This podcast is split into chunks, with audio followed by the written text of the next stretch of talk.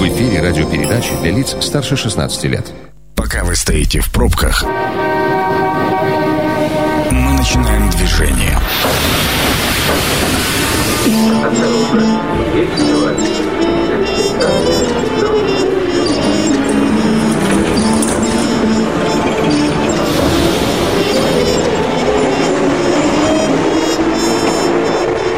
Метро.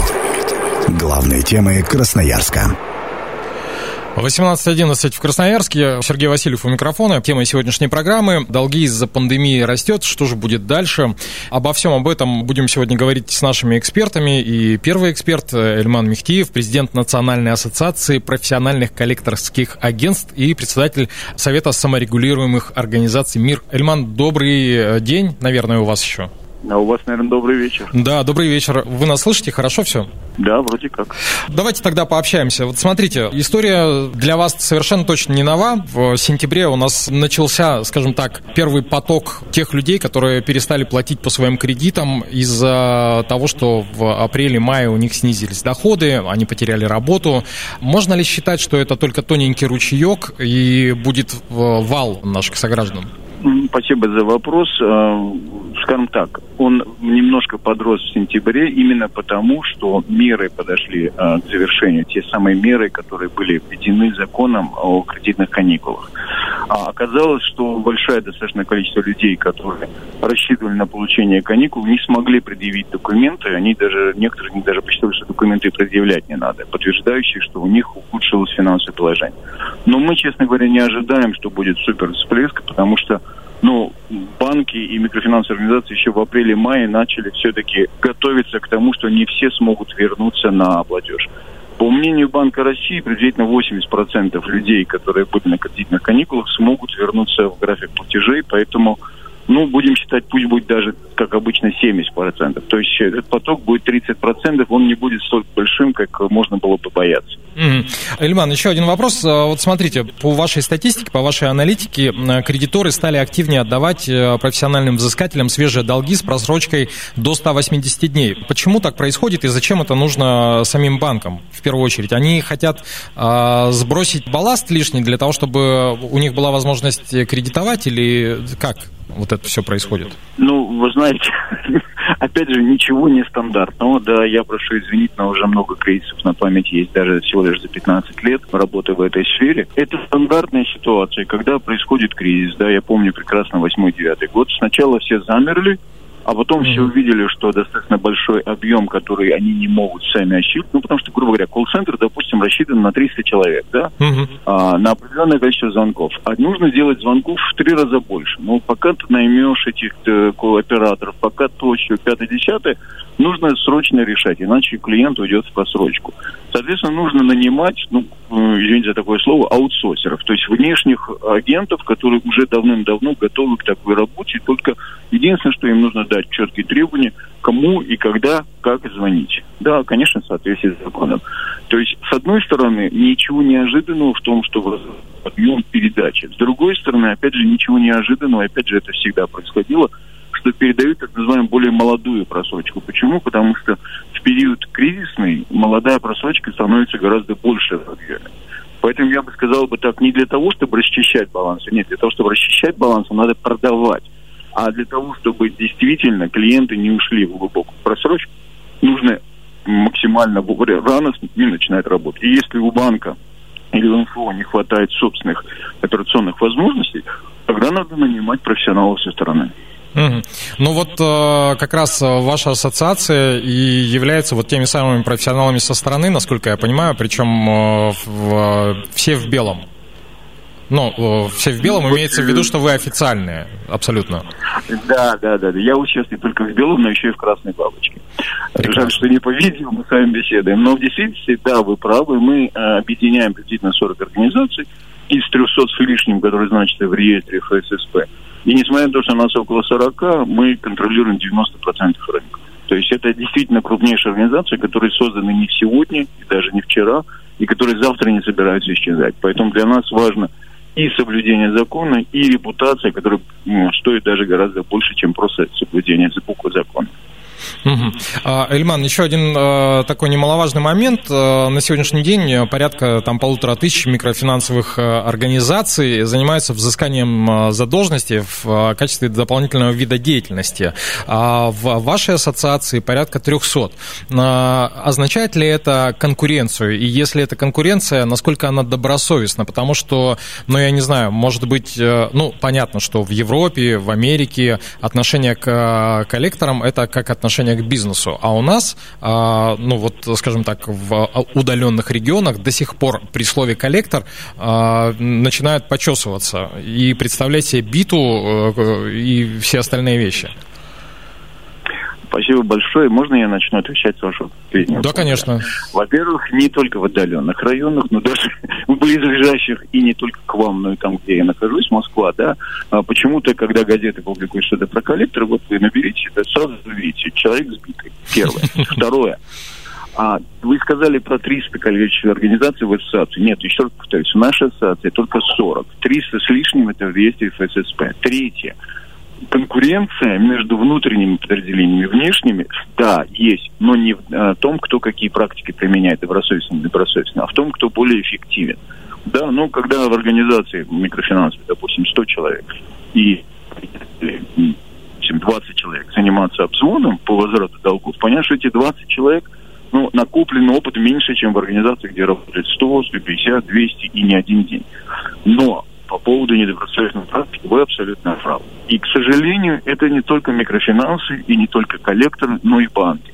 В прошлом году, например, был очень интересный кейс, Верховный суд дошел он, когда банк в социальных сетях поливал должника, а, ФССП выписала штраф, а, банк не согласился, пошел в суд, и по формальным признакам дело дошло до Верховного суда, а банк, Верховный суд заявил, да, мы понимаем, что банк нарушил законодательство, но в Кодексе об административных правонарушениях банк не числится, ну, кредитная организация не числится ответственными за такое нарушение.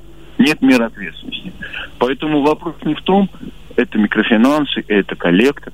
Вопрос в том, что регулирование законодательства должно одинаково относиться ко всем. Ну, тогда, само собой, и, извините, журналистский корпус тоже не будет называть коллекторами всех, кого попадет. Да?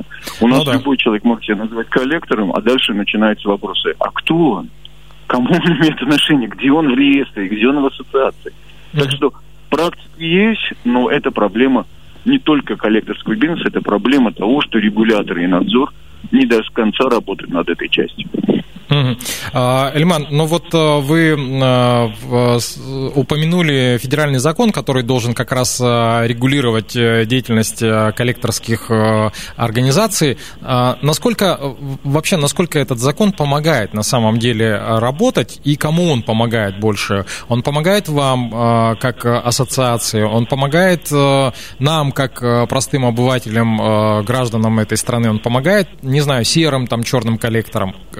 Вообще он кому-то помогает? Давайте начнем вот так. Спасибо большое за очень хороший вопрос. А, давайте вспомним, что в действительности этот закон был принят в пожарном темпе, иначе я это не назову, в 2016 году. Угу. После того, как называем вещи своими именами, а, представитель одной микрофинансовой организации бросил а, бутылку зажигательной смесью в окно частного дома. Был пожар и прочее, прочее. В действительности наша ассоциация существует больше 10 лет. И, если не ошибаюсь, уже лет 7 или 8, то есть у меня близко не было к этой ассоциации, был принят а, так называемый кодекс этики, в соответствии с которым члены ассоциации имеют право делать то-то, то-то, а за вот это они могут быть даже не просто там оштрафованы, но и исключены из ассоциации.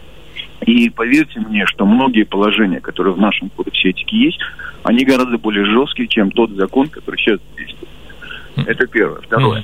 По поводу помогает, не помогает нам он очень сильно помог в том, что мы теперь, не, даже несмотря на заявление депутатов, нет вопроса о том, кто находится в правовом поле, кто не находится в правовом поле. Да, есть реестр, есть надзорный орган. Если вы недовольны надзорным органом, скажите господину Арестову, что он что-то там не дорабатывает. Но этот закон до сих пор распространяется только на коллекторские организации и не распространяется ни на микрофинансовые, ни на банковские. То есть на тех, кто профессиональный кредитор и может сам делать звонки, выездной сервис, посылать смс, он почему-то не распространялся. Я надеюсь, что это не шутливые замечания э, депутатов, но скажем так, в последнее время и депутаты даже начали говорить, что все должны быть, наконец, одинаковы перед законом. Поэтому, чтобы закон действительно защищал всех, ну, вы, вы меня извините, вам, как частному лицу, да все равно вам кто звонит? Вам звонит ЖКХ, банк, МФО или коллектор. Они должны следовать единым правилам. Ну, Вы да. же не будете разбираться, это банкир звонит или коллектор. Он не имеет права звонить после и до. Он не должен звонить чаще и больше, да? Он не имеет права не представляться, прочее, прочее. Почему, когда звонок раздается физическому лицу или к нему приходят с визитом, одни должны соблюдать требования, а другие не должны. Вот когда нет соблюдения требований, потому что нет требований к определенным категориям, и начинается то, что я только что вам рассказывал по поводу банка, который ради 20 тысяч из принципа дошел до Верховного суда и доказал, что надзорный орган не имеет права ничего сделать. Сейчас, извините за продолжение, сейчас готовятся изменения в закон, действующий закон, изменения, которые, мы надеемся, да если коротко, действительно будут работать на защиту прав потребителей финансовых услуг, на защиту должников, потому что у всех, кто занимается взысканием, будут равные права, одинаковые обязанности угу. и пропорциональные нарушениям ответственности. Сейчас закон, например, может выкинуть из реестра надзорный орган коллекторскую организацию за две неправильные смс -ки. Ну вот у вас смартфон, да, а у человека, допустим, старый телефон. Ему в соответствии с требованиями закона смс должна пойти на русском языке. Она у меня ушла на русском, одна, а у того человека, у которого телефон старый, она пришла две, потому что разделилась. И уже нарушение. Угу. Потому что мы послали две смс, а он получил четыре. И это уже нарушение. Формально за это можно исключить из реестра. Конечно, надзорный орган понимает, такие де- э, вещи не делать, но формально это возможно. И у нас есть смешные кейсы, когда а, выписываются штрафы достаточно значимые за то, что номер телефона указан не в начале, хотя в законе это не написано, а в конце. Uh-huh. Да, потому что так вот все. То есть, еще раз повторюсь, я не к тому, что бизнес зажимать. Нет, закон должен был быть. Закон позволил отделить коллекторов профессиональных от тех, кто себя так называет. Но для того, чтобы эффективная была защита, чтобы вы, как физическое лицо, ну не вы лично, да, а кто-то, ему все равно, кто ему звонит. Этот кто-то должен подчиняться тем же самым правилам. Ну и еще что мы делаем сейчас? Мы пытаемся действительно сделать эффективным закон, а не то, что вступило в, в июле, чтобы закон действительно работал на то, чтобы должника информировал не только коллекторское агентство, не только банк, а чтобы он получал через определенные независимые каналы информацию о том, что что происходит с его долгом. Но это уже подробности, если вам интересно, конечно, отдельно расскажу. Угу. А, Эльман, а, ну вот смотрите, а, коль скоро заговорили мы о должниках, а, в какой момент начинается работа профессионального коллекторского агентства?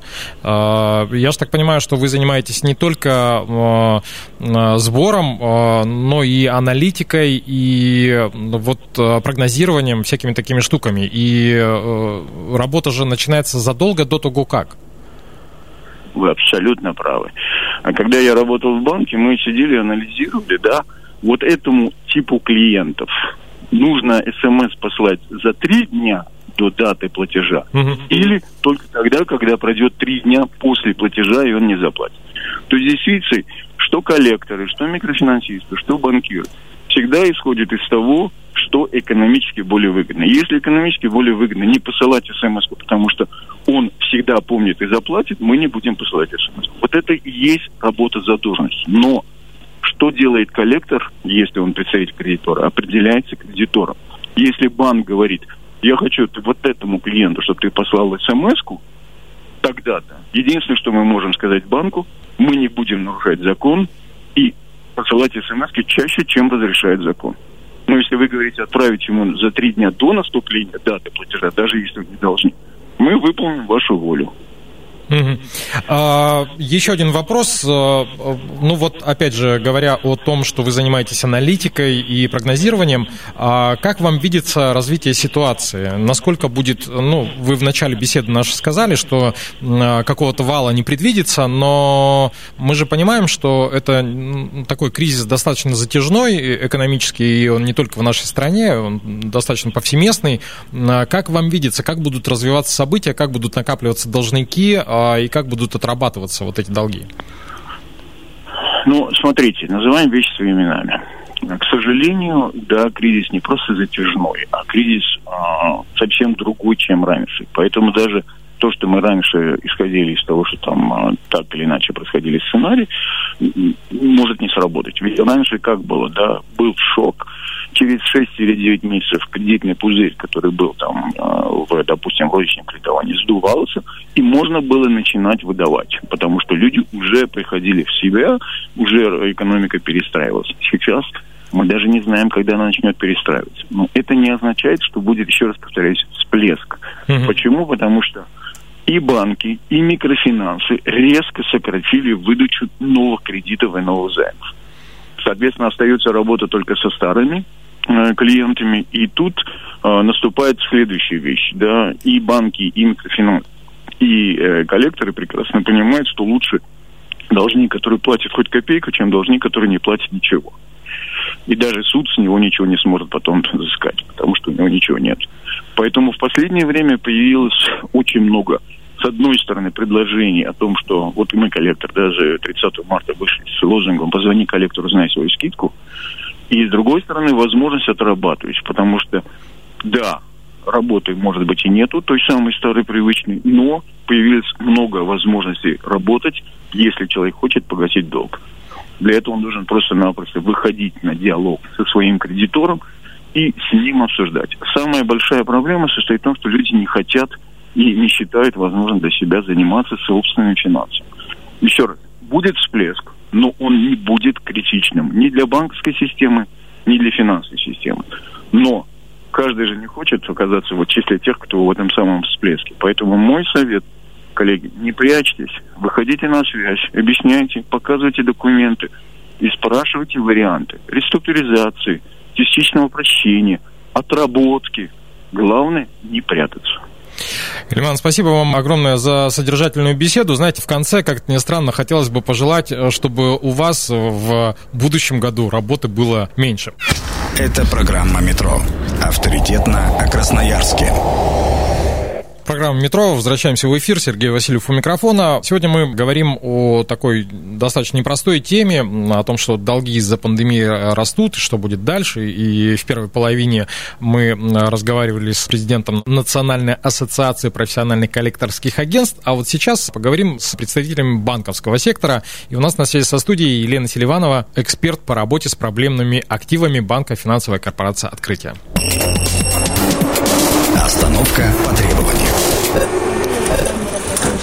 Елена, добрый вечер. Добрый вечер, Сергей, уважаемые радиослушатели. А, хорошо ли нас слышно? Да, вас очень хорошо слышно. Ну и вас тоже хорошо слышно. А, давайте поговорим а, вот о чем. А, смотрите, а, насколько я понимаю, отложенный спрос а, населения на кредиты наличными уже исчерпан. Ну, по крайней мере, такую информацию дает Объединенное кредитное бюро. И банки уже в сентябре выдали на 5% меньше новых суд, чем в августе. Кроме всего прочего, эксперты говорят о том, что на ситуацию повлияли риски так называемой второй волны. А как вы оцениваете ситуацию в целом? Больше стало, меньше стало, а потом поговорим уже о проблемных кредитах. А, я могу сказать, что на текущий момент, а, да, выдача значительно снизилась кредитов. А, это ну, подтвержденный факт. Все зависит от того, что андеррайтеры очень многие заявки просто тормозят, доходы упали у многих. Поэтому, да, снизился процент выдачи кредитов. Угу. Это подтверждено. Ага. Елена, ну вы же наверняка проводили анализ. А, вот а, на сегодняшний день каково а, количество так называемых пандемийных должников из общего числа? Их, их больше, чем все общее число? Меньше, поровну, как? Но вот если э, коротко, вообще коротко, то вот удельный вес таких должников, которые вот у нас в нашем банке подали заявку э, в период с 20 марта по 20 октября текущего года на реструктуризацию задолженности, на кредитные каникулы, на ипотечные каникулы, от общего числа заемщиков банка составляет всего лишь 2%. Угу, ну, и, то есть ну, это совсем то есть немного. это 231 заемщик, и при этом одобрено всего 51 заявка на 42 миллиона, поэтому, ну, в рассмотрении 109, но тем не менее, э, процент небольшой. Угу.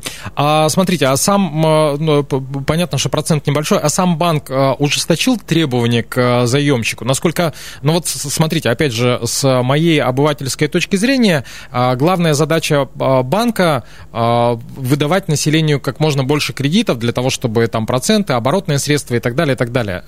Вот ваш конкретно банк, он ужесточил требования к заемщикам? Требования не ужесточились, они как были, так и они остались. А, другое дело, что более тщательно проверяет а, заемщиков на наличие доходов и так далее. Вот в этом плане, да, очень жестче стало. Угу. А, еще один момент. Э, вот, э, опять же, если мы говорим об э, удельном весе, вот каков удельный вес потребительского кредитования и ипотечного кредитования? Сколько на сколько приходится? Чего больше? Потребительского просто или там под ипотеки все-таки берут под какие-то большие дела, может быть, не знаю, под бизнес? А, процент примерно 50 на 50. Угу. Но ипоте- ипотечное кредитование сейчас, э, так скажем, более э, продвинутом виде, если можно так сказать, потому что упала ставка. А, поэтому очень многие люди сейчас э, стараются взять именно ипотеку. Ну вот э, смотрите, новость этой недели. А, а, Мишустин подписал, э, значит, документ о том, что льготная ставка под ипотеку сохраняется у нас до, там, до следующего года под 6,9%. Да, да, да, все верно. Вы в связи с этим ожидаете наплыв? Люди все-таки, несмотря на сложные времена, придут Э, пока есть возможность под низкий процент брать, или вы крайне осторожно к этому относитесь? И то, и то на самом деле. Мы, э, с одной стороны, это замечательно, когда люди пойдут за ипотекой, а с другой стороны, нужно понимать, что даже с такой низкой ставкой процентной э, необходимо, чтобы был доход, который покроет процентные, даже не такие небольшие проценты по кредиту. А, Елена, еще один момент. А, насколько я понимаю, у вас а, есть э, собственная структура, которая занимается проблемными кредитами, назовем их так. Я прав? Да, конечно. А, да, конечно, собственные коллектора, так скажем. Да, вот как, как строится работа ваших собственных коллекторов? Uh, у нас вся, вся задолженность, которая попадает в работу собственным коллекторам, это, то есть это те же самые сотрудники банка, которые работают с задолженностью, она подразделяется по разным по бакетам, так скажем, по количеству дней просрочки. То есть есть э, сотрудники, которые работают с просрочкой до 60 дней, от 60 до 180 дней, ну и те uh, сотрудники, которые работают в исполнительном производстве, ну и в судебном. Поэтому э, взыскание на разных стадиях оно происходит по- по-разному, разными методами, разными инструментами, так скажем. Э, в принципе, Ничего нового, наверное, я вам не сказала. Вы об этом и, наверное, наверняка знали. Да, но меня тут интересует вот какой вопрос. Дело в том, что с Сельманом мы когда разговаривали, он э, сказал такую очень интересную фразу, что банковские организации, они не подпадают под э, ФЗ, который регулирует э, деятельность коллекторских агентств. И если там совершенно четко прописано, что там звонить не а, чаще стальки-то раз, там с от и до, а, а как как у вас это регулируется? Внутренней этикой? Все, все точно так же. У нас э, мы э, все в рамках делаем закона. Э, то есть мы также, как коллектора, есть определенное время, когда мы не можем звонить, есть определенные методы работы, когда мы не можем э, с заемщиком разговаривать там грубо и так далее. Э, это все в рамках закона, как, как обычное коллекторское агентство. Угу. А, еще один вопрос, Елена. Вот смотрите, вы сказали, что э, количество пандемийных должников не столь велико, там 2% от общего вала, а есть такие, кто сейчас попытаюсь правильно сформулировать. Дело в том, что есть категория людей, которые рассчитывали на кредитные каникулы и должны были в течение 90 э, дней подтвердить э, падение своего дохода, но потом не подтвердили, и сразу же это автоматически считается просрочкой, вот тебе 3 месяца, плюс сколько он там еще не платил. У вас э, такие клиенты наблюдаются, и сколь много их от общего числа? Ну, на самом деле у нас не 71 заявка, которая не, не смогли подтвердить свои доходы. Угу. по 30% падение доходов. А, то есть вроде бы как падение есть, а документально подтвердить не могут а, сотрудники, ну, вернее, клиенты банка. Угу. И э, вы что с такими делаете? Ну, то есть они автоматически зачисляются в категорию тех, кто просрочил, да, э, свои э, долг... обязательства? А, да, конечно. Угу. Давайте тогда а, напоследок проговорим о прогнозе все-таки, потому что у нас эффект отложенный э, имеет вся эта история. Каков ваш прогноз? Будет ли у вас наплыв этих клиентов? Если будет, то да, в какой период времени ожидается? Это будет четвертый квартал сейчас ближе к Новому году или же мы перевалим через новогоднюю черту? Я думаю, что перевалим через новогоднюю черту. И это будет первый квартал 2021 года. Угу. Елена, спасибо огромное. А, на связи со студией была Елена Селиванова, эксперт по работе с проблемными активами банка финансовая корпорация «Открытие». Ну, собственно, остается подытожить, сделать некий вывод из сегодняшней нашей беседы. Я уж не знаю, насколько вам она показалась содержательной. Как по мне, а, я совершенно точно понимаю, что есть нормальные коллекторские агентства, которые состоят в реестре. Более того, есть целая национальная ассоциация, которая тоже работает по правилам. Но мой совет, наверное, и от себя в том числе, и от, от всех наших коллег, не дожидайтесь, пока а, коллекторы начнут звонить вам. Если чувствуете, что чего-то как-то не на том месте, ну, позвоните в банк, попробуйте договориться о реструктуризации. Понятно, что история с неподтвержденными и каникулами, она не самая приятная, не самая хорошая, но мне кажется, что банкам самим невыгодно, чтобы кредитор уходил в глубокую оборону. Как а, правильно сказал Эльман, для нас дороже человек, который отдает хотя бы по чуть-чуть, но регулярно, чем человек, который не отдает вовсе ничего. Спасибо всем. Станция конечная. Поезд дальше не идет. Просьба освободить вагоны.